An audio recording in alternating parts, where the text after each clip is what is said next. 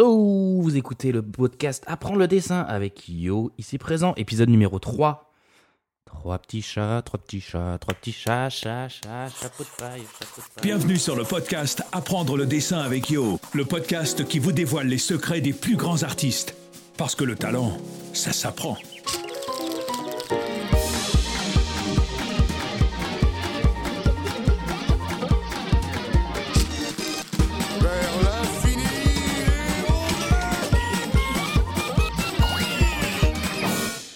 Et merci guys d'écouter le podcast Apprendre le dessin, épisode 3, la revanche du site. Cet épisode est sponsorisé par Internet. Merci Internet de me donner cette possibilité de faire ce podcast. Merci à vous et donc allez tous sur Internet. On va commencer l'épisode par une citation. Alors la citation, ah.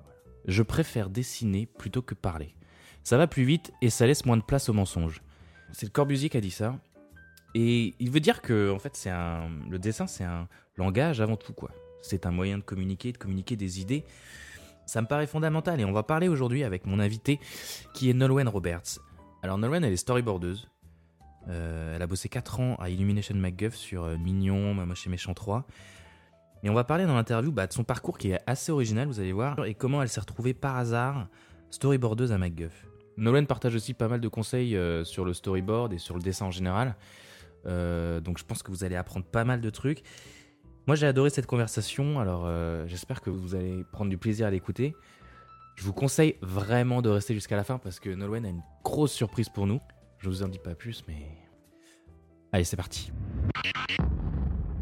Salut Nolwenn Salut Johan, Comment ça va? Ça va et toi? Ça va super. Bah, je suis très content de t'interviewer. Alors, j'espère qu'on m'entend bien. Euh, on est chez toi, dans ton petit appartement, euh, pas parisien, mais pas loin. Presque. Euh, on s'est connus parce que tu as travaillé à MacGuff. Ouais. Pendant combien de temps? Pendant pas mal de temps. À peu près 4 ans Ouais. Semble. Et donc, euh, moi, je suis assez fan en fait de ce que tu fais. Euh, j'ai regardé sur ton blog et tout ça, donc j'ai voulu t'interviewer. Ah, c'est gentil. Et du coup, bah, je pense que tu peux amener pas mal de de- d'aide par rapport à ton expérience aux gens qui nous écoutent. Est-ce que tu pourrais commencer par nous raconter d'où tu viens Tu vois Où t'es né et un peu ton enfance, quoi. Mon enfance. Bah, j'ai grandi en Bourgogne, Ouais. euh, dans une ancienne ferme, dans laquelle je suis née aussi. Et euh, en fait, euh, je viens d'une famille euh, euh, qui était un peu hippie, et donc avec plein d'amis à eux. Mhm. Euh, Il y avait cinq couples et leurs enfants. Ils ont acheté une ferme, et puis chaque grange, ils ont transformé ça en maison. Ils ont tout construit, et j'ai grandi là. Ah, donc euh, comme une, communi- une communauté Ouais, c'est ça. C'était une communauté. Puis bah, c'est toujours. euh, la plupart des familles sont encore là. Et puis les enfants, euh, au total, on était 13. Euh, on revient bah, pendant les fêtes ou alors quand il y a un mariage. ouais. C'est génial. Ouais. Et donc, euh, oui, donc tes parents, tu m'as dit qu'ils étaient franco-américains? Ouais, ma mère est française et Ouais. mon père est américain. D'accord. Mm. Et euh, du coup, euh, quand est-ce que tu es monté euh, à Paris? Pour la première année de mes études, donc après le lycée, Ouais. T'as fait ton lycée là-bas? Ouais, en Bourgogne. Ouais. T'avais fait déjà au lycée une, euh, une Section, branche artistique ouais, ouais. une section artistique? Ouais. ben, c'était euh, la section art plastique euh, du lycée. Tu as toujours su que tu voulais être une artiste? Hum, non. Ouais. Enfin, j'ai toujours dessiné parce que mon père dessine, Ouais. que ma sœur dessinait et que euh, c'est pas un dans la famille, ma grand-mère aussi. Ouais. Et donc, euh, je savais pas que c'était quelque chose que je voulais faire comme métier, je savais même pas que c'était possible. Mais euh, je me souviens qu'au collège, euh, il y avait mon prof de d'art plastique qui m'avait dit Tu connaîtrais une, une école qui s'appelle Les Gobelins. Déjà? Ouais. Ouais. Donc c'était il y a 13 ans, Ouais. quelque chose comme ça. Et puis euh, donc on est allé faire les portes ouvertes des Gobelins avec mes parents. D'accord. Et euh, là, ma mère m'a dit euh, c'est génial, il faut que tu fasses ça. Moi j'étais pas encore sûre, mais bon, c'était dans l'idée. Après, je suis allée euh, en... au lycée, et là j'ai pas fait art plastique tout de suite, j'ai fait Mhm. histoire de l'art. Ouais. Et en histoire de l'art, je me suis dit que j'avais vraiment trop envie de dessiner, et en fait on pouvait pas faire histoire de l'art et art plastique en même temps. Du coup, j'ai changé de, de section et j'ai fait art plastique. Ok. Et tu dessinais beaucoup du coup à cette époque-là? Ouais, Ouais. beaucoup, beaucoup, ouais. D'accord. Tu dessinais quoi? Euh, Qu'est-ce que je dessinais euh, Ben. C'était sérieux ou c'est quelque chose que tu. Des dessins que tu faisais sur les bords de cahiers Ouais, euh, c'est ça. c'était Non, pour, voilà, pour, pour faire rire les copains. Et Ouais. puis, je faisais des, des toutes petites BD avec un groupe d'amis. Mhm. Donc, ouais, c'était pas du tout. je pensais pas soit en faire un métier. À ce moment-là, c'était plus pour m'amuser. Et ensuite, ben, quand on m'a demandé vraiment de choisir ce que je voulais faire après, Mhm. euh, c'est juste euh, le- la seule chose que je voyais en fait qui était possible euh, à faire, que j'avais envie. D'accord. Parce que j'avais pas du tout. Qu'est-ce qui t'a tiré en fait dans le fait d'être artiste professionnellement? Je savais pas euh, quoi faire d'autre. Quoi faire d'autre C'est ça, c'est non, par élimination. C'est même- Non, même pas ça, c'est juste que c'était logique pour moi de- d'aller là-dedans. Ouais. Enfin, j'étais attirée par euh, d'autres choses, mais euh, je sais pas exactement euh, pourquoi. Ça a été simplement le chemin qui me semblait Mhm. celui à suivre, et puis ça s'est passé comme ça. Donc à la suite du bac, t'as Une prépa une prépa. à Paris. Donc À c'est Paris. là voilà que je suis montée sur Paris Ouais. Pour une prépa qui s'appelle la prépa Ourdé. Ouais. C'était en une année. D'accord. Et, euh, et après ça, c'était donc pour euh, préparer les concours des, des écoles comme les Gobelins. Donc t'avais toujours les gobelins en, en ligne de mire? Ouais, ouais, Ouais. Et t'avais Euh, aucune autre école ou c'était gobelins ou rien ou c'était Bah, je connaissais pas les autres en fait. Tu connaissais pas Ouais. les autres ouais. Et euh, à la fin, tout au long de cette année-là, ben, j'ai rencontré d'autres personnes qui ont fait d'autres écoles et Mhm. ils m'en ont parlé. Et avec des amis, on a fait le concours de plusieurs écoles. Ouais. Donc il y avait euh, Pivot à Nantes, euh, l'MK à Angoulême, et puis aussi à Montpellier, euh, c'était euh, Supinfocom. Super Focom, ouais. Ouais. Il n'y avait pas encore l'atelier d'Aniane encore. Hmm, je sais plus, mais j'en ai pas entendu parler à ce moment-là. Mhm. Donc j'ai passé plusieurs concours. Et puis, euh, ben, j'ai quasiment tout raté, Ouais. sauf Supinfocom. Ah ouais? Ouais, j'ai raté l'MK et puis euh, donc j'étais vraiment triste parce que j'avais deux bons amis qui allaient là-bas et puis, euh, qui étaient dans ma prépa. Et en fait, euh, je devais aller à Supinfocom et c'est marrant parce que c'est un parcours un peu bizarre. À l'MK, donc je savais que qu'il y avait peut-être des, des- des gens qui partaient de la troisième année Mhm. et j'ai appelé le directeur de l'MK Mhm. Pour lui dire que Au téléphone. Ouais. Ouais. j'ai appelé l'MK, j'ai demandé ouais, est-ce que je peux parler, euh, voilà. Et puis, euh, en fait, c'est un ami qui était dans la troisième année qui m'a dit ça, qui avait des places sans doute. Donc j'ai appelé le directeur et puis euh, je lui ai dit voilà que, que vraiment l'MK c'était ce que je voulais faire, que ça m'inspirait beaucoup, que je voulais pas faire Supinfocom et que, euh, enfin, que j'aurais bien voulu, mais c'était vraiment de la 3D alors que moi je voulais dessiner. Mhm. Et euh, il m'a dit Ah, tu voudrais faire l'MK plutôt que Supinfocom Eh ben écoute, il y a peut-être des places en troisième année. Donc il a re-regardé mon concours. Et, euh, et donc il m'a mise euh, dans la troisième année qui en fait à l'époque s'appelait l'EMC. Ouais. Parce qu'à l'MK c'était deux ans de 2D Ouais. et ensuite une année de 3D qui s'appelait l'EMC. Ouais. Et donc je pouvais espérer faire un peu de, de dessin là-bas aussi. Donc il m'a mis dans cette année-là, troisième année 3D de l'MK. Et euh, c'était génial, enfin ça a été une, euh, une année où vraiment là j'apprenais ce que je voulais euh, apprendre, que c'était trop bien. C'est génial comment t'es rentré dans Ouais, cette école. mais ça a toujours été comme ça, hein, tout ce que, tout ce que j'ai essayé aux portes quoi, au culot et, Ouais, et ça ouais. a marché. Puis en fait, à la fin de la troisième année, euh, je suis retournée voir le directeur et je lui ai dit que, que je voulais vraiment faire du dessin, que j'aurais bien voulu rester Mhm. Et je, je voulais refaire le concours de première année. Il m'a dit, ben non, enfin, Pour refaire les trois ans ouais. Parce Ouais. qu'en fait, en première et en deuxième année, ils ont eu de toute façon des ateliers que moi j'ai pas eu. Ouais. Donc c'est ça que, que je voulais, qui m'intéressait, c'était apprendre. ouais. Et euh, il m'a dit, euh, ben, il y a des places en troisième année 2D. Donc j'ai fait deux troisième années en fait. D'accord. Une 3D et une 2D.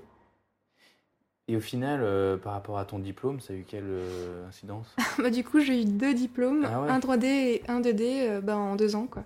C'est génial. Ouais. Et euh, parce qu'en fait, dès le début, t'as voulu faire de l'animation? Euh, le début de. Bah, c'est-à-dire quand t'as voulu rentrer dans l'école, c'était pour faire de l'animation? Parce que Ouais, t'as commencé quand quand même, même. pour faire de la 3D Quand j'étais en, en prépa, Mhm. euh, on avait un atelier avec un professeur qui nous avait proposé, c'était pas une prépa de d'animation, mais ce professeur-là nous avait proposé de faire un atelier dans un week-end d'animation. Alors, avec plusieurs personnes avec lesquelles on était vachement euh, intéressés, Mhm. on a fait ça et euh, c'était trop bien. Et c'est là que je me suis dit, ah non, il faut que je fasse. Ouais. c'est pour ça que j'avais testé les écoles d'animation, effectivement. Je Ouais. voulais faire de l'animation. Et puis, euh, c'est euh, ce moment-là où euh, on s'est tous dit, mais c'est génial, c'est magique. C'est la magie. ouais. personnages ils prennent vie, enfin, c'est Ouais. incroyable. Donc oui, à la base, c'était pour faire de l'animation, et même quand je suis sortie de l'MK, je voulais faire de l'animation à la base. D'accord. Mais il n'y avait pas forcément beaucoup de, de place à ce moment-là, j'imagine. Ou... Alors, euh, alors comment t'as atterri storyboardeuse à, à MacGuff? Alors, c'est le même genre d'histoire. Euh, donc après l'MK, je suis partie euh, de d'Angoulême parce Ouais. que... euh, Ah non, ah, j'ai fait un stage Mhm, en layout euh, 3D. mhm. sur une série. Et puis le studio, c'était deux minutes. Donc ils m'ont repris après pour un pilote en 3D. Donc là, j'ai fait de l'animation pendant deux semaines. Et après, il n'y avait plus de prod. Du coup, ben, je pouvais pas rester sur Angoulême. Je pouvais pas payer mon loyer. Enfin, mes parents ne pouvaient plus. euh. Donc je suis rentrée chez mes parents. Et j'y ai passé environ six mois à faire de l'animation, essayer de peaufiner mon portfolio, euh, faire des interviews, enfin des, des entretiens Ouais. ici et là. Et euh, je trouvais rien. Je faisais les petits studios, hein. j'avais pas vraiment essayé encore ma gueuf. Et à un moment donné, sur Paris, il y avait, euh, tu sais, ce qu'on appelle le Bring Your Own Animation? Ouais. Donc je suis Ah, je allée là. pas. Tu connais pas? Non, non, je connais pas. C'est une sorte de rendez-vous en fait euh, d'animateurs euh, mensuels. Tous les deuxièmes jeudis du mois, je crois, c'était à Bastille. Et alors, du coup, t'y allais avec Alors ta bande suis démo? allée euh, bah, avec ma bande démo. Bon, euh, il y a, il y avait normalement des gens qui sont là pour pour regarder ce que tu fais, te donner des conseils et tout ça. Donc c'est vraiment génial. Oui, oui. Et à côté de ça, j'ai rencontré quelqu'un euh, là-bas qui euh, on est devenu amis, qui était animateur aussi. Et, euh, et à un moment donné, il m'a dit tiens, tu devrais appeler ce numéro-là. appelle, demande Monsieur Bled. Et toi, tu sais. Ouais. Donc, donc j'appelle. et puis, je demande à parler à Monsieur Bled et je tombe sur une, une secrétaire. euh, et j'étais pas vraiment sûre parce que tu sais, MacGuff c'était bizarre, c'était un peu MacGuffline, euh, MacGuff C'était quelle année en fait? En quelle année? C'était euh, en 2010, je crois. 2010 2011. Donc c'est. C'est en à peu- 2011. Donc c'est juste après euh, Moi Moche et Méchant alors Le Ouais, premier ouais, ouais, c'est ça. Il était sorti déjà? Hum, C'était ouais, déjà le ouais, moi carton. je l'avais vu au, à Annecy. Ok. Ah, ok. Donc, euh, donc oui, je tombe euh, au téléphone euh, sur cette secrétaire, je demande à parler à Monsieur Bled, Mhm. sans savoir qui c'était, on m'avait juste dit demande-lui un job.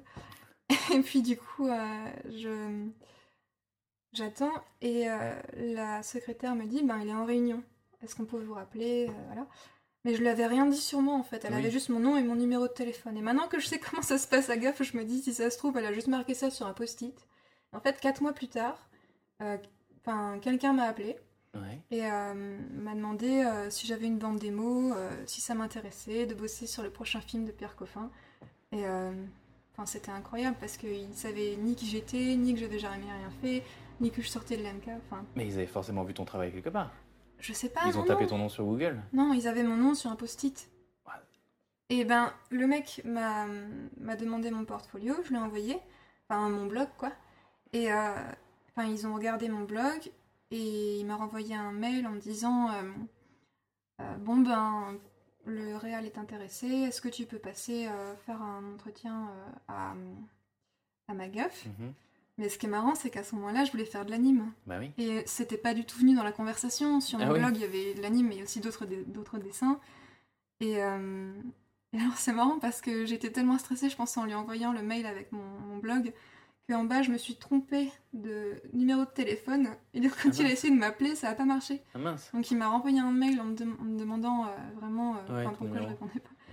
Et euh, donc, je vais passer un entretien là-bas. Et là, je rencontre Pierre Coffin qui Ouais. me dit Super, bah viens, je vais te présenter les storyboarders. Et je lui dis Mais tu sais que j'ai jamais fait de storyboard de ma vie? Puis il me dit Bon, c'est pas grave, tu vas apprendre. Et là, il se retourne et il me fait euh, T'es marrante C'est son l'interrogation truc. Ouais, t'es marrante. Et euh, j'ai fait une petite blague. Il a rigolé. Bah, il est trop sympa, de toute façon. Ouais, il est trop cool. Puis il m'a fait passer un petit test euh, de storyboard juste pour voir si, si j'étais capable ou pas de, de tenir un truc euh, sur les mignons, quoi, et euh, de faire des gags et tout ça. Et puis ça, ça l'a fait. euh, j'ai Ouais. été embauchée. Ils m'ont appris. Ils m'ont tout appris. Parce que je savais pas du tout faire de board. Et euh, c'est vraiment euh, l'équipe euh, de là-bas qui, qui m'a appris tout ce que je sais en fait. D'accord. J'ai eu beaucoup de chance parce que c'est des gars très très très forts. Ouais. Et euh, T'as travaillé avec qui alors? Alors quand je suis arrivée, euh, il y avait euh, Marco Allard, Mhm. Habib Louati, Zébé, donc Christophe Lourdelet. Il y avait Didier Akoun, Fabrice Le Joubert. Euh, Et puis euh, je crois que c'est tout. Mais alors, Et Justine Bonnard qui arrive euh, un petit peu après moi. ouais. Et, euh, Sur Moi, moi chez Méchant 2. Sur euh, Les Mignons. Ah, dé- c'était déjà les mignons? Ouais. Moi, moi chez Méchant 2, c'était à la moitié à peu près. Ils avaient déjà commencé et tout? Ouais. Ah, d'accord. ouais. Et euh, du coup, t'arrives, donc ils t'ont appris. Alors, bah, qu'est-ce qu'est-ce que t'as appris en fait? Tout? C'est- C'est. c'est, euh, La vie. Ouais, la vie, quoi. la vie, MacGuff. Décris-nous, décris un peu peut-être ton. Bah, Qu'est-ce que c'est en fait que le boulot de storyboard? Alors, le boulot de storyboard, euh, la première chose qu'on m'a dite quand je, je suis arrivée, c'était. euh, c'est Didier qui m'a dit ça, que le, le storyboard, c'est un peu le laboratoire Ouais. du studio. C'est-à-dire que c'est là qu'on teste en fait si les, si les scènes fonctionnent ou pas. Enfin, c'est aussi évidemment à l'édit, mais euh, il y a beaucoup euh, de travail euh, au storyboard, de recherche en fait. Mhm. Et c'était l'une des premières choses que j'ai apprises, et c'est vraiment ça en fait, parce que la plupart des séquences, donc on a une feuille de script, et on essaie de faire à peu près en dessin ce qu'on voit en... décrit sur le script, mais la plupart du temps, il n'y a pas tout quoi sur le script. De toute façon, il n'y a pas forcément le, la caméra, il n'y a pas forcément le, tout l'acting du personnage, ni tout le dialogue. euh. Enfin, je sais pas comment ça se passe ailleurs, mais en tout cas à Gov, je sais qu'on suit pas forcément euh, le scénario euh, tout le temps. Surtout quand le réalisateur te donne le scénario en disant Bon, ça c'est ce qui a été validé par le producteur, mais on va essayer aussi autre chose. Donc on fait plein de versions différentes, et puis on teste, et puis on mélange nos séquences. Donc c'est vraiment un laboratoire Pour améliorer finalement. Pour faire le la- meilleur film. Voilà, euh, pour faire voilà. La, la scène qu'on vous donne écrite, vous cherchez à l'améliorer par le storyboard. Ouais, l'améliorer, et puis même des fois, euh, ça arrive assez souvent, certainement en fin de, en fin de, de production, on n'a plus de script en fait, c'est juste les, les réalisateurs qui voient le film et ils disent Ah non, mais là il faut rajouter ça, ou alors, euh, ou alors enlever ça, et donc ils viennent directement nous voir et nous pitcher l'idée, j'imagine comme en animation. Je sais pas Ouais. si- Bah, il, y a une, Ouais. con- il y a une construction un peu empirique en fait des films à. MacGuff. Ouais. Donc, Mais euh, c'est bien parce que du coup, euh, évidemment c'est un peu chaotique, mais en même temps c'est organique quoi. Donc ça, ça fait un film qui est pas figé, euh, C'est vrai. qui, qui, qui prend vie au fur et à mesure en fait. Et Kyle, l'autre réalisateur, Kyle Balder. Kyle Balder, m'avait dit à un moment donné où il voulait me féliciter pour une, pour une séquence, l'une de mes premières séquences que j'avais faite, qui avait été validée. J'avais dit validé, validé. Et il m'a dit Hmm, rien n'est validé jusqu'à jusqu'à ce que le film soit en salle ouais. C'est trop ça. c'est exactement ça. Ouais. Mm. Donc finalement, c'est un, c'est un, une façon de travailler qui t'a, qui t'a, enfin, ça te convenait quoi. Ouais. Ouais. Ouais, ouais. J'ai un peu euh, regretté l'animation au début. Ce que j'allais te demander. Ouais. Ouais. Et euh, j'avais dit à Pierre que je voulais faire l'anime. Il m'avait dit ben, euh, si tu veux, euh, on te passe en anime, tu, tu as fait un test, quoi. Mhm. Et puis au final, j'ai quand même vraiment bien aimé le, le storyboard. J'adorais l'équipe. le fait d'être en petit, petit comité, tu sais, on est une dizaine, Mhm. même pas, des fois on est ouais, moins ouais. que ça. Et vraiment, l'histoire de travailler sur le scénario, ça me plaisait beaucoup, de refaire du dessin, parce que l'animation, ça aurait été en, en 3D. En 3D. Et euh, donc ouais, au début, euh, Et en fait, t'as une, une, une, une influence créatrice énorme sur le film. ben comme tous les départements, en fait. Tu trouves? Oui. Au même niveau? Je sais pas parce que je vois que par exemple au, au Ardep c'est la même histoire quoi. On leur demande euh, trouve un truc marrant à mettre sur le mur. Le Art Department. Oui. le département art, ouais. où ils font tous les, ben, tous les, les décors et Ouais. puis les props et tout ça euh, du film. Et euh, je vois qu'ils doivent créer vraiment les décors à partir de. soit à partir de choses qui existent, euh, des recherches de, du designer Eric Guillon par exemple, Ouais. soit à partir de, du board. Et nous, ce qu'on fait en board, alors ça dépend qui évidemment. Moi par exemple, je fais jamais des décors vraiment. euh, Oui. Sauf s'il y a besoin de quelque chose en particulier, mais sinon, c'est très, très léger. Ouais. Et donc, euh, au Wordep, ils doivent vraiment euh, tout, tout inventer. Ils créent beaucoup de choses, et c'est pareil, les réalisateurs viennent les voir, et puis leur balance des idées, et il y a un échange. Et nous, c'est la même chose, il y a toujours un échange, et euh, d'idée en idée, euh, ça peut aller euh, quelque part euh, où on n'imaginait pas du tout. Mhm. Et euh, c'est ça qui est vraiment intéressant, c'est aussi euh, le fait d'échanger aussi entre départements. Où des fois on peut aller euh, voir les designers et puis on peut aller aussi voir les réalisateurs Ouais. directement. Puis du coup j'ai bossé un, enfin, trois mois au Ardep Ouais. avec Eric sur euh, DM3. Et j'ai vu un peu Eric Guillon. Il était à Paris. Ouais, il, est- il revenait tout juste de, de Los Angeles. Ok. Et du coup, euh, il, a, il y avait euh, un autre euh, designer avec lui. Ouais. Puis moi, j'étais là en attendant que le board du prochain film commence. Donc j'ai passé trois mois avec eux. Et j'ai vu comment ça se passait aussi, que oui, c'est beaucoup d'idées qu'on balance et c'est que ça en fait. Ouais. C'est vraiment ils sont à la recherche. Voilà, jusqu'à ce que ça marche, on fait et puis on refait et puis on refait et puis on refait. D'où le fait de faire un dessin euh, très jeté, euh, être efficace euh, et, euh, Ouais. et simple et clair. Ouais. Ça, c'est important, mais euh, chaque, euh, chaque storyboarder, en fait, a sa propre euh, façon de voir les choses. Mhm. C'est-à-dire qu'il y a des storyboarders qui vont faire des trucs euh, très... euh, ils sont très fixés sur le scénario ou sur les gags, par exemple. Donc le dessin, euh, c'est pas très important. Ou alors ils vont le faire euh, très rapidement et effectivement, c'est très rough. Mhm. Ou alors il y a aussi des storyboarders qui sont vraiment euh, branchés dessin. Et euh, là, ils font des trucs incroyables et aussi cinématographie. Donc c'est euh, c'est chacun son truc. Et ils euh, poussent le dessin alors du coup? Ah ouais. Et ça leur prend pas plus de temps Alors, ça- ça qui est le problème, c'est que effectivement, ça prend beaucoup de temps.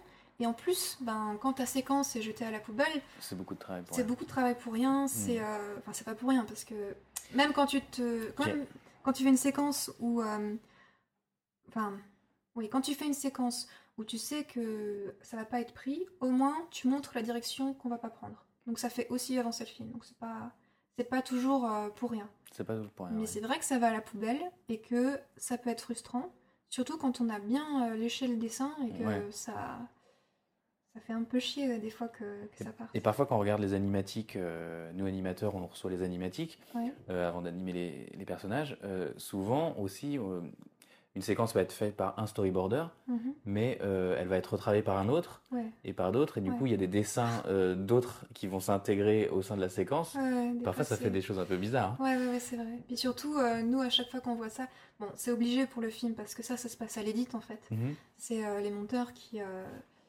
qui voient un peu quoi va avec quoi. Mhm. Et après, c'est vrai que ça casse un peu les séquences qu'on peut essayer de faire. comment dire Nous, on travaille aussi beaucoup les raccords. Mhm. Et effectivement, des fois, quand le monteur euh, coupe la séquence avec euh, qui panels de quelqu'un d'autre, ça, ça casse les, les raccords. Ouais. Mais bon, c'est comme ça que ça se fait. Et puis, euh, on finit par avoir l'habitude. Ouais. Et au bout d'un moment, c'est vrai que l'animatique ressemble à un mixage de, de plein de, de styles Ouais. différents. On reconnaît pas forcément les, les mêmes personnages. Mais, mais oui, c'est comme ça que ça se passe à chaque fois. Quoi. Et oui, c'est ce que tu dis, c'est un processus de création un peu chaotique et ça se ressent du coup quand on regarde l'animatique. Ouais. Mais une fois que du coup le film est terminé, on comprend euh, la logique de tout ça. Quoi. Ouais, c'est- super marrant parce que quand je suis arrivée justement à, à MacGuff et que je me suis rendu compte de tout ça, Ouais. je, moi je pensais qu'en fait, faire un film c'était hyper euh, structuré, que euh, tout était très, très cadré, qu'on faisait tout à la lettre et tout ça. Et en fait, euh, non, pas du tout. C'est vraiment, euh, oh, on fait un film, allez, à la one again. Du coup, c'est. Et alors, du coup, tu me dis, tout, tu as tout appris à Guff. Mais alors, qu'est-ce qui fait, selon toi, du coup, euh, un bon storyboard? Que- Ou quelle qualité faut avoir pour être un bon storyboarder? Euh, Je sais pas. Je sais pas. Bah, je sais pas parce que, comme je te dis, euh, chacun a ses forces Ouais. et ses faiblesses. Et, tout le monde euh, travaille pour le film. Tout le monde travaille pour le film et je pense que le réalisateur, il sait à peu près, enfin, il commence à connaître ses storyboarders Mhm. et euh, il va pouvoir leur donner telle ou telle séquence en sachant par exemple que, ah, ça c'est une séquence de, de fight par exemple, donc il va la donner à quelqu'un qui fait euh, très bien des séquences d'action. Mhm. Ou alors si c'est une séquence euh, de dialogue et que ça doit être marrant, il va la donner à quelqu'un qui est très bon en gag. Mhm. Euh, ou alors si c'est une séquence émotionnelle, il va la donner à quelqu'un qui gère ça aussi. Il connaît bien ses storyboarders. Après, on peut aussi euh, demander à faire autre chose, mais pour être un bon storyboarder, je pense que faut avoir de bonnes bases en dessin, mais pas trop se prendre la tête sur le dessin parce que sinon, effectivement, on va, on va se prendre la tête sur des détails qui vont nous prendre du temps. Le but, c'est de faire un brouillon du film. C'est de, de voir ce qui va marcher et ce qui va pas marcher. Mhm. Et donc, c'est pas la peine d'avoir un dessin hyper léché. Mais par contre, c'est vrai que c'est bien de, de réfléchir à euh, comment rendre intéressant une scène. Euh, comment rendre intéressant un dialogue, euh, comment rendre intéressant, ou alors euh, comment faire euh, un, un bon gag, qu'est-ce qui va faire rire, quel plan va faire rire, euh, quel plan va être plus triste, etc. Il faut essayer plus de penser à la cinématographie, au déroulement de l'histoire, qu'au dessin, je pense. Même si évidemment il y a une grosse part de dessin aussi, parce qu'on dessine toute la journée. Enfin, Et qu'il faut aller euh, vite. Donc on n'a pas le temps de se aller vite. prendre, de poser des questions de comment je dessine cette main dans cet angle. Il faut, euh, il faut aller Ouais, vite. Et ça, ça a été tout mon, mon problème pendant les premières années où j'étais à GUF, où je me prenais vraiment la tête pour ça. Je voulais être à la hauteur de, de mes mentors, quoi. Ouais. Je voulais vraiment que tout soit parfait, faire les plis des mains, les ongles, que tout... parce que eux ils font ça, et ils sont très très forts. hein. Mais euh, Parce qu'ils arrivent à un certain niveau en fait où ils arrivent à être à la fois très rapides Ouais. et très bons dans le, la qualité du dessin, c'est ça Ouais, ouais, ouais. Mais il y a vraiment des, des gens euh, exceptionnels à, à MacGuff. Et du coup, euh, ça, pendant longtemps, ça m'a, je pense, empêché de, de voir vraiment ce que c'était le board parce que je regardais trop le dessin. Et à un moment donné, j'ai vu les storyboards d'autres gens, de, de ma- pas de MacGuff, mais d'autres studios. Et puis, euh, ça ça m'a frappé à un moment donné. Je me suis rendu compte que c'était pas le dessin l'important. Et maintenant, mes mains, ça ressemble à des moufles, quoi. C'est Ouais. pas important. Du moment qu'on comprend que c'est une main, Mhm. s'il n'y a pas les ongles dessus, c'est pas grave. C'est. Est-ce que tu trouves pas au final que ça fait justement peut- peut-être de meilleurs dessins? Moi, je préfère. Ouais. Je sais, c'est pas ce que préfère tout le monde. Mais moi aussi je préfère Ouais. en fait. Ben, ce que j'aime bien dans le problème de. Enfin, est-ce que c'est mieux si c'est rough ou, ou clean? Le clean, c'est super beau. Des fois, c'est tellement bien fait que t'as l'impression que c'est une machine qui l'a faite, ce- cette image-là. Alors que. Le clean? Le clean, ouais. Alors j'ai les mais- les cleans de la Belle au Bois dormant par exemple. Ouais. C'est une journée entière pour le faire. Mais euh, non, vraiment, j'ai l'impression que quand t'as un dessin trop clean, ça fait très robotique, alors que quand t'as des, des détails qui partent un peu dans tous les sens, ou alors euh, que le trait est un peu euh, vibrant, tu ressens la main de la personne qui l'a dessiné, donc tu sais que c'est vivant et qu'il y a quelqu'un qui l'a fait derrière. Donc moi, je préfère ça, évidemment. L'énergie. L'éner- L'énergie, exactement. Mais euh, ça, c'est un grand débat, hein, parce qu'on en parle très souvent, justement, en storyboard, entre ceux qui vraiment mettent le, le point sur le, sur le, le dessin et ceux qui préfèrent, justement, pas trop perdre de temps dessus. Mais après, euh, ça peut être aussi euh, une sorte de... euh, d'échappatoire si on sait pas trop faire quelque chose. On peaufine les, ouais. on met des ongles sur les mains. Mais euh, la qualité du dessin, au-delà de la compréhension de l'espace, de l'acting et de qui est quel personnage, ça s'arrête là en fait. On n'a pas, enfin, on n'a pas besoin de plus. Quelle est la justification finalement de dessiner vraiment bien pour un storyboard? Alors pour ceux qui dessinent vraiment bien pour un storyboard, je pense que c'est juste qu'ils vraiment ils kiffent le dessin. C'est pour quoi. eux, ouais, Hmm. ils aiment bien. Souvent c'est des anciens animateurs Mhm.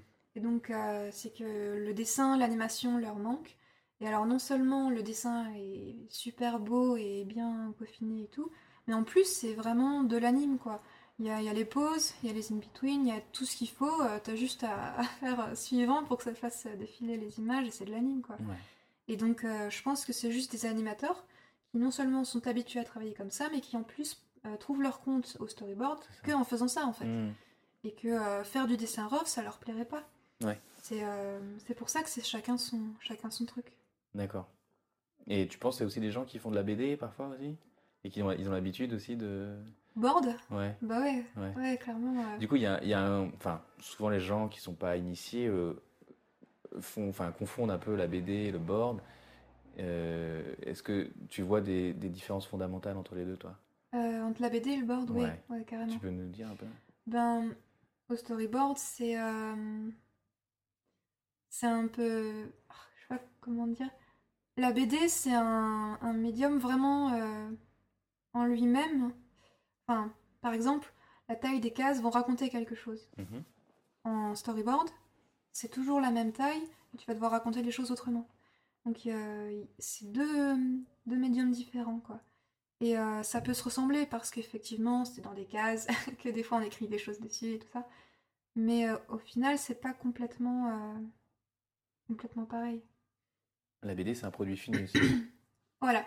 C'est- Alors, ça, c'est autre chose aussi. C'est clair que la BD, t'es obligé de. Tu sais que quelqu'un va la voir telle qu'elle est. Le storyboard, et c'est ça aussi que j'aime bien, c'est que les gens voient pas forcément tes dessins. Tu... C'est pas. T'as pas le, le stress de l'animateur qui ah, c'est ce qui va être à l'écran, donc il faut que ce soit super beau et tout. Et j'adore faire la- du storyboard parce que.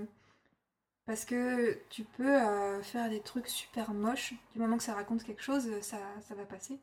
Alors qu'en BD, il faut que ce soit super clean. Ouais. Et du coup, à un moment donné, j'ai eu ce, ce problème-là parce que euh, j'ai fait un tout petit peu de BD euh, en 2011-2012 aussi, je crois. Mhm. en même temps que, que j'étais à Guff. On m'avait proposé de faire euh, la BD des mignons. Alors on l'avait proposé à Zébé. Ouais. Zébé avait pas le temps. Et donc ben, finalement, c'est marrant, mais j'étais dans la même pièce et puis du coup les, les gens Ouais. m'ont demandé. Ça se joue à pas grand-chose parfois. C'est souvent ça, c'est du timing. Ouais. Au bon endroit, au bon moment. Exactement. Et donc, euh, bah, j'ai fait ça. Et euh, ce qui était bien là, par contre, c'est que j'avais un, un scénariste qui me faisait le découpage, donc j'avais pas non plus à y réfléchir. Mhm. Mais il fallait que les dessins soient hyper clean. Enfin, c'est ce que ce qu'on me demandait parce que c'était pour Spirou et c'était euh, le, magazine qui demandait ça. Et ça m'a au début beaucoup stressé, mais après, évidemment, ben ça, ça t'apprend à faire des choses, vraiment. Donc c'était chaud, mais c'était bien. D'accord. Et ça, tu penses que ça t'a aidé dans ton travail de storyboarder? Ouais. euh, je, je savais pas trop comment expliquer pourquoi. Mhm. Enfin, peut-être que c'est parce que donc je clinais vachement, euh, donc j'ai su faire des mignons euh, beaucoup plus, euh, bien, ouais. beaucoup plus travaillés et rapides. Et ouais, ça m'a aidé juste pour le dessin, mais pas pour le, pas pour le, la cinématographie en tout cas.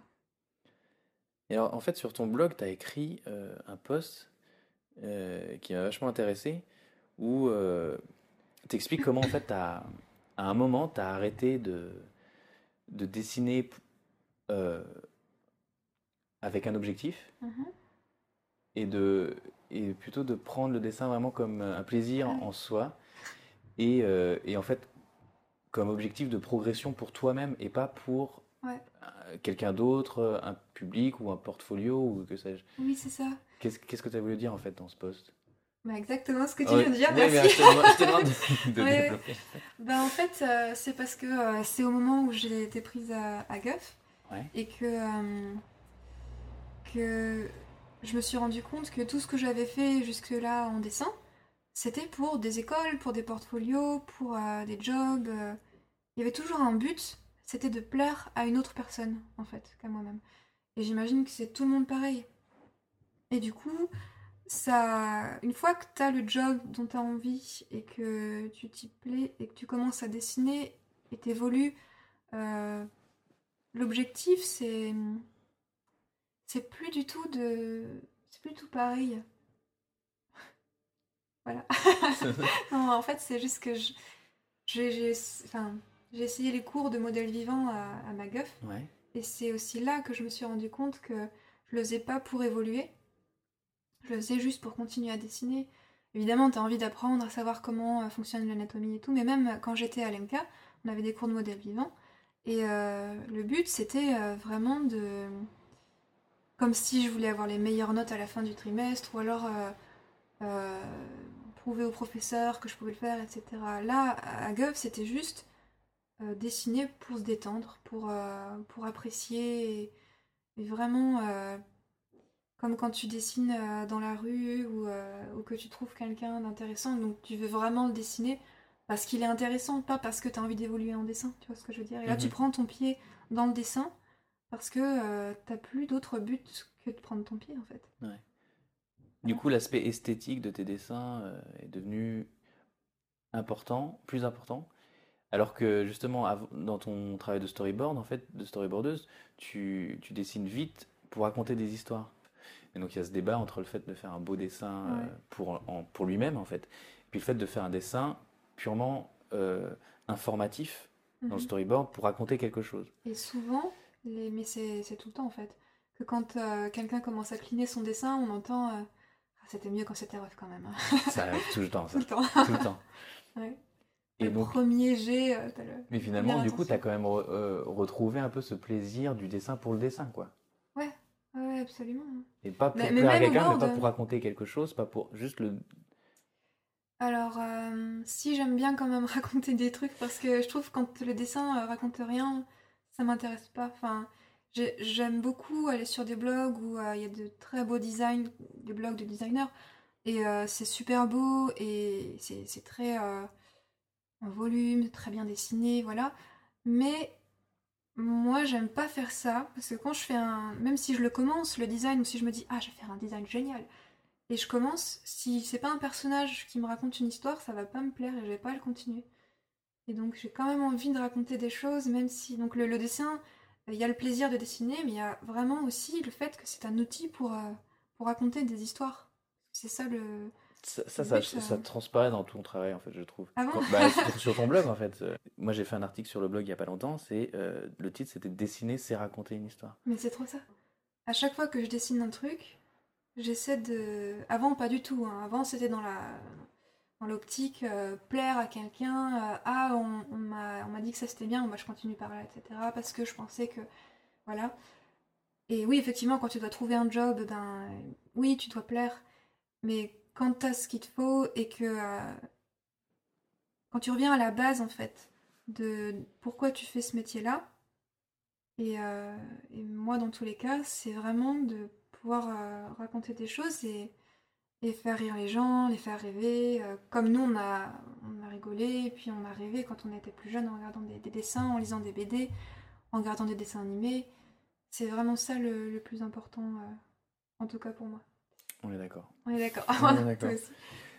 Du coup, euh, oui, quand tu regardais ces dessins animés et les dessins quand tu étais enfant, ça a été des influences pour toi, j'imagine? C'est qui tes, tes artistes qui t'ont influencé le plus? Euh, Ben, tout le monde. Tout le monde. Non, non, mais euh, les influences, ben, comme beaucoup de gens, évidemment, j'ai regardé beaucoup de Disney et Mhm. puis les Pixar. Et puis, enfin, les BD, euh, ça a été, euh, je sais pas, les Gastons. Franquin? Enfin, bah oui, Franquin. Oui. Beaucoup les Gastons. Et puis, euh, je sais plus exactement, vraiment un peu de tout. hein. Pour le coup, Franquin, c'est voilà, c'est un Ouais. posing qui raconte quelque chose. Mais c'est ça. Ouais. Si Franquin avait connu l'animation, je pense qu'il aurait été super bon animateur, quoi. Mhm. D'ailleurs, je suis même pas sûre. Non, il a pas. Il l'a pas fait, mais c'est que je crois qu'il y a eu un studio qui a essayé de faire une série il y a pas longtemps. euh, À partir de. Oui, oui, oui. Et, et ils ont pas osé, c'est-à-dire que les dessins étaient tellement parfaits qu'ils n'ont pas osé en fait les refaire.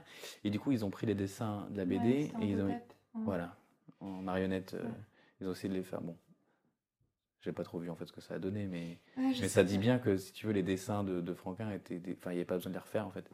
Bah, il y a beaucoup de choses que j'aime et j'aime bien regarder toujours euh, plein de plein de choses différentes. Mhm.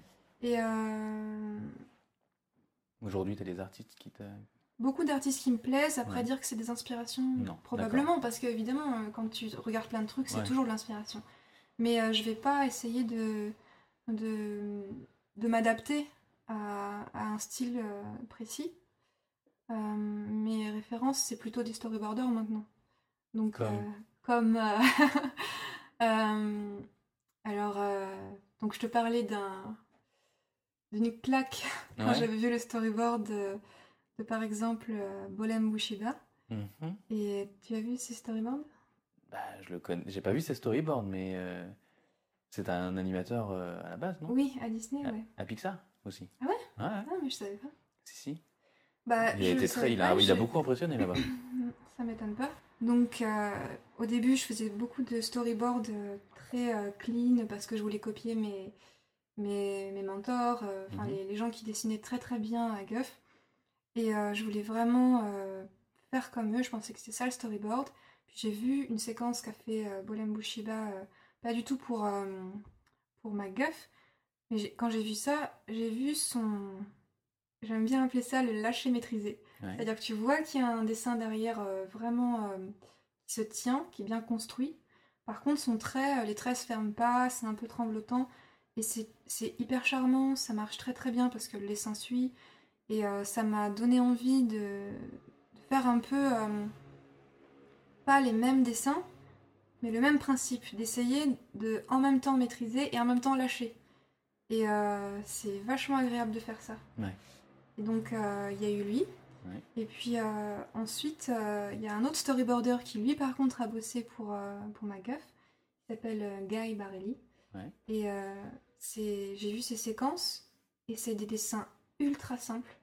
Mais c'est un, un trait euh, pas non plus fermé. euh, vraiment comme des, des- comme des bonhommes bâtons. Des fois, il fait des bonhommes bâtons. Mais il y a tellement de tellement de, de- d'histoires dans ce qui dans ce qu'il dessine je trouve ça génial Mhm. mais c'est encore plus simple que Bolem Ouais. du coup euh, effectivement lui il a été aussi une grosse inspiration et puis euh, donc j'ai commencé à vraiment aller au plus simple et maintenant à chaque fois euh, je- enfin, ça dépend si je fais une illustration par exemple j'ai envie que ce soit bien fait super beau bah là je vais essayer de, de le faire bien Mhm. mais la plupart du temps, oui, je- j'essaie d'aller euh, au plus simple parce que je trouve que c'est ce qui raconte le mieux, quoi, la simplicité. Ok. Ouais. Et donc, tu as des inspirations? Est-ce que tu as des inspirations dans d'autres domaines que le dessin? Qui t'in- Qui t'inspirent pour, pour, ton, pour ton art graphique, en fait Euh, Des cinéastes, des musiciens, des écrivains, ouais, des peintres même. tout. absolument. Ben, il y a déjà, bon, je fais de la musique euh, de temps en temps, donc euh, j'écoute tout le temps de la musique quand je dessine aussi. Euh, c'est une grande inspiration. C'est vrai que la musique, c'est vachement bien quand tu veux te plonger dans une, dans une histoire, euh, dans une séquence où tu dois raconter quelque chose et que tu écoutes la bonne musique qui va avec, ça t'inspire, c'est sûr, quoi. Donc euh, oui, effectivement, euh, j'écoute... euh, Alors ce que j'aime bien, c'est le blues, par exemple, parce que quand tu travailles... si t'écoutes euh, de la musique un peu trop douce, ça peut t'endormir. Si t'écoutes de la musique un peu trop énergique, ça va te stresser un peu. Mais si t'écoutes du blues où c'est assez doux, mais il y a du rythme quand même, bah c'est parfait quoi. Ça te détend et en même temps ça te garde en, en rythme. Ouais. Pour moi, c'est la musique parfaite. Ouais. Et euh, à côté de ça, il y a bien sûr euh, des, des bandes originales qui me plaisent beaucoup, que je réécoute euh, surtout pour faire, par exemple, mon court métrage. Mhm. J'aime beaucoup écouter la bande originale de un artiste qui s'appelle Jonzi Mhm. et qui a fait euh, la musique du film euh, We Bought a Zoo. On a acheté un zoo, je sais pas le titre en français, Ouais. mais en tout cas la, la musique est vraiment super belle et à chaque fois que je la mets, ça me donne envie de faire des histoires, c'est incroyable. D'accord. Ouais. Donc, euh, oui, donc tu fais des histoires. Donc, euh, parle-nous un peu de ton, ton gros projet là, de court métrage. Mon gros projet de court métrage, Parce que ça fait longtemps que tu es dessus quand même. ouais, ça fait super longtemps. ouais. Ben c'est euh, d'ailleurs les premiers dessins, c'est quand je suis arrivée à Maguff. euh, Mhm. Parce que quand tu, quand tu travailles, au bout d'un moment, c'est parce que tu fais des dessins, c'est ta passion, mais tu les fais pas pour toi. Tu les fais parce que tu as un travail et que tu es, là pour ça. Et donc, euh, pour essayer de garder un peu le, la passion et puis euh, de retrouver le- l'envie première Ouais. du dessin, euh, souvent bah, les gens font un, un projet à côté Un side project. ouais. un side project. Et la plupart, ils font des BD, des illustrations, Ou des projets de films. ou des projets de films, de courts-métrages. Et euh, moi, j'avais commencé simplement à dessiner des, des petites souris que je trouvais euh, marrantes. Et j'ai un ami, euh, Laurent Rossi, Ouais.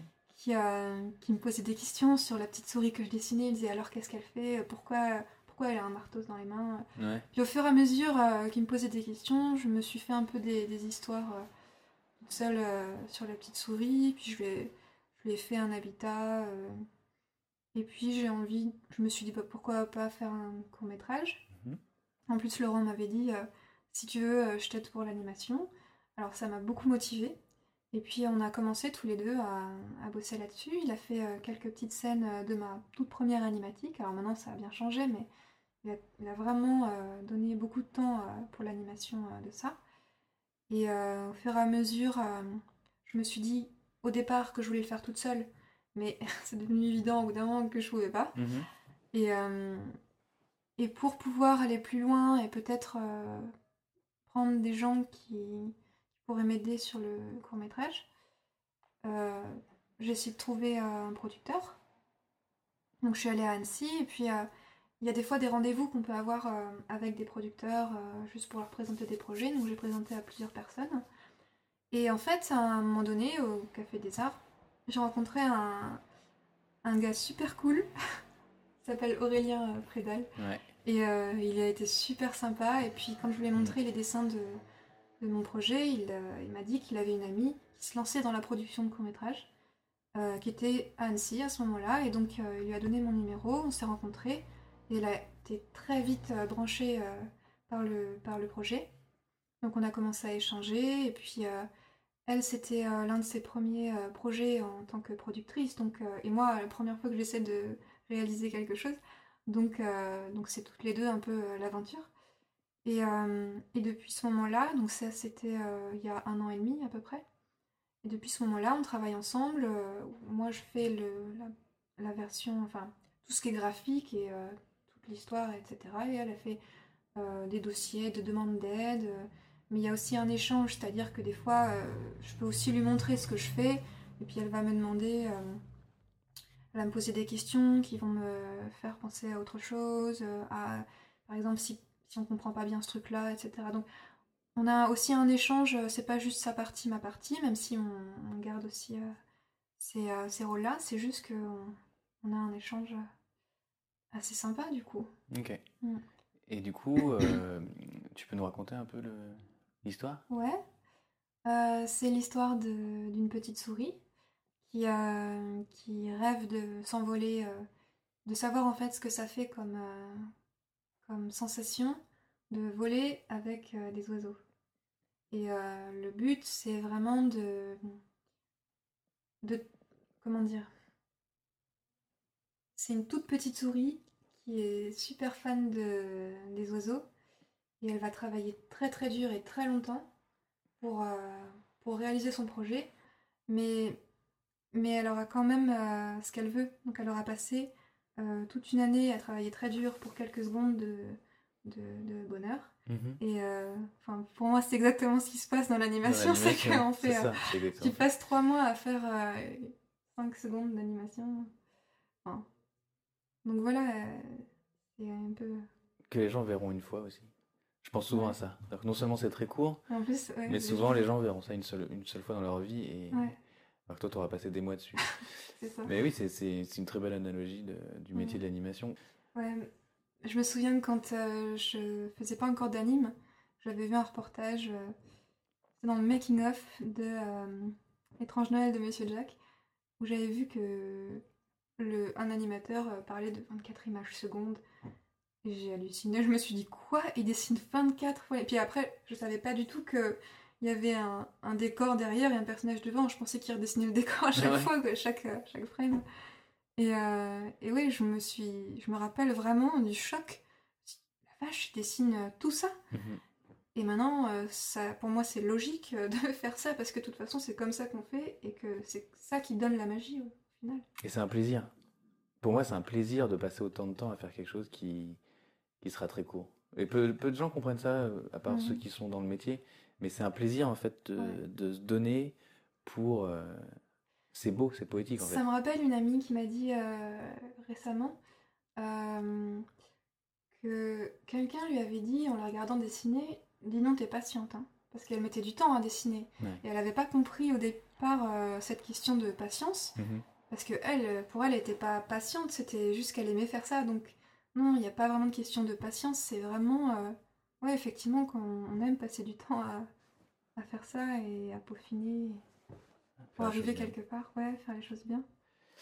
Et du coup, en parlant de patience, ma dernière question, ça serait, euh, est-ce que tu aurais un, un conseil pour euh, les gens qui débutent euh, dans le dessin ou qui, qui sont pas forcément débutants, mais en tout cas qui veulent atteindre un niveau élevé, voire professionnel? Ouais. mhm. Ben, en conseil, je pense que pour le dessin, c'est quand même important de, même si c'est un bonhomme bâton, euh, il y a quand même du travail pour essayer de raconter quelque chose. Et euh, effectivement, il faut de la patience, parce que ça vient pas tout seul, et euh, je pense pas non plus que le dessin soit inné. C'est vraiment, ça se travaille, tout le monde peut apprendre à dessiner, je pense. Il suffit de, de le faire très souvent, et les gens qui sont très très forts, ben, c'est juste qu'ils travaillent 8 heures par jour pendant 10 ans, euh, forcément, euh, forcément le, le talent vient à ce moment-là. En conseil, je pense que ce qui est pas mal pour dessiner, c'est déjà de, de trouver un artiste qu'on aime et de recopier. Et c'est pas, euh, c'est pas un mal parce que c'est pas recopier pour ensuite revendre par derrière, c'est vraiment recopier pour apprendre. Mhm. Et, euh, et Marco m'avait donné ce conseil-là et c'est très très bien, c'est d'avoir un, un carnet qu'on ne, qu'on ne montre à personne en fait, on recopie. On prend du Franquin, on prend euh, des animateurs euh, des- du ou Holly Johnson, des, gens qui ont déjà euh, le, dessin d'acquis, qui, ont déjà synthétisé en fait les mouvements, le- les attitudes, et de recopier, de passer des mois et des années à recopier, sans montrer ce carnet-là, sans le mettre sur internet ou alors essayer de, de le mettre dans son portfolio, c'est vraiment juste pour apprendre. Et, euh, et au fur et à mesure, ça va venir. Ouais. Et donc, euh, c'est le, le fait de le faire très souvent qui fait que ça, que ça reste. Et, euh, et après, pour raconter des histoires, euh, si on n'a pas d'idée et qu'on pense qu'on n'a pas d'imagination et qu'on est nul et qu'on n'a rien à faire là, c'est pas grave, parce que ça encore, ça s'apprend en fait. Ouais. C'est au fur et à mesure de penser gag, eh ben on, va, on va arriver à trouver des trucs drôles. Mais au départ, c'était pareil. Enfin, moi, quand je suis arrivée à, à MacGuff, j'avais aucune, euh, aucune idée. Euh, On me demandait, mais euh, trouve quelque chose. Souvent, je faisais la, la séquence qu'il y avait dans le script, en storyboard, et Pierre me disait, ouais, c'est vachement bien, mais c'est pas drôle, rajoute un gag. Alors à chaque fois, je me, je me prenais la tête et je trouvais rien, et au final, je demandais toujours aux, aux collègues, Eh, les gars, qu'est-ce que je peux faire? Et on, on me disait quoi faire, et j'étais là, mais c'est génial, pourquoi j'y ai pas pensé et tout? Et je stressais vraiment à cause de ça, parce que je trouvais pas d'idée. Ouais. Et au bout de 4 ans, ben, on en fait tellement des trucs comme ça qu'on commence à piger en fait ce que le réalisateur veut, euh, ce qui va, ce qui va lui plaire et ce qui va faire rire les autres. Ça s'apprend quoi. Et raconter des choses, ça s'apprend. Donc faut pas baisser les bras parce qu'on n'y arrive pas maintenant. Il faut juste euh, y mettre du temps. Et, euh, et dernière chose aussi, euh, je trouve qui serait importante, mais peut-être tu seras pas d'accord avec moi, vu le- parce que euh, je trouve que euh, au départ, je me mettais des, je mettais la barre trop haut. Ouais. Et du coup, j'essayais d'atteindre des buts qui étaient vraiment trop hauts pour moi. Et euh, je Comme me quand tu voulais faire du dessin très euh, bien dessiné tout de suite sans storyboard. Exactement.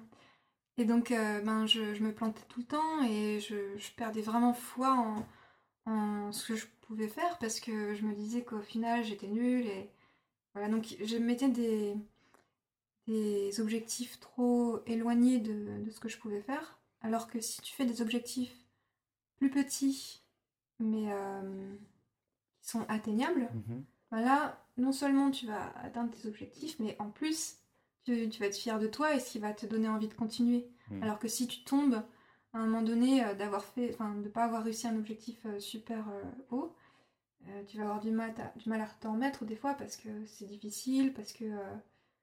Mais c'est un piège parce que tu as envie d'aller vite et, et Mm. d'être meilleur très vite et de, de pouvoir. euh, de pouvoir tout faire tout de suite en fait. Mais je pense qu'il faut se donner des, des objectifs euh, pas trop hauts pour euh, pouvoir évoluer. Étape par étape. Étape par étape. Et chaque objectif réussi te donne encore plus confiance en toi pour, pour le prochain Exactement. objectif. Et du coup, tu Ouais. montes et tu arrives finalement à ton objectif ouais, ouais. grand. départ. Ouais, je pense que c'est super important ça. Mm. Parce que euh, sinon, euh, il y a beaucoup de gens qui ont abandonné Ouais. euh, à cause de ça, je À pense. cause de hein. ça. Mm. Ok, bah, c'est super. Super. Je te remercie pour euh, cette interview. Ah, merci à toi. Et du coup, ton film, il sera disponible. Enfin, on pourra le voir quand? Ah, j'en ai aucune, Aucune idée. idée? Parce que c'est déjà. je sais pas trop, trop euh, comment vont se passer les prochains mois. Ça dépendra si je suis toute seule, toute seule, si j'ai de l'aide. Ok. Donc, je j'ai aucune idée euh, cette année, j'espère. Bah écoute, on en parlera sur le blog. Ouais. Donc euh, c'est super, merci beaucoup encore et, Merci à euh, toi. et à très bientôt. Bon voilà, je vous avais pas menti sur euh, cette interview passionnante de Nolwenn. Merci encore euh, Nolwenn pour cette euh, discussion. J'espère qu'on pourra remettre ça. Alors depuis l'interview, Nolwenn elle a fait un petit film euh, qui s'appelle My Life on Mars, ma vie sur Mars, euh, qui est pas encore visible parce qu'il fait la tournée des festivals, mais vous pouvez voir un teaser sur son Vimeo. Sur Vimeo, vous pourrez aussi voir euh, des extraits du court métrage dont on parle euh, dans l'interview, Le rêve de Sam. Il y a des tests d'anime et de rendu qui sont superbes. Pour voir le reste du travail de Nolwenn, vous pouvez aller sur son Tumblr, donc nolwenn-roberts.tumblr.com. Et là, vous trouverez votre bonheur. Maintenant, c'est le moment de la surprise Donc, on va se calmer un petit peu. Nolwenn a plus d'une corde à son ukulélé, et rien que pour vous, dans le podcast Apprendre le dessin, elle va nous interpréter la chanson Hero du groupe Family of the Year. Je vous donne rendez-vous au prochain épisode. Et puis maintenant, bah, on ferme les yeux et on écoute.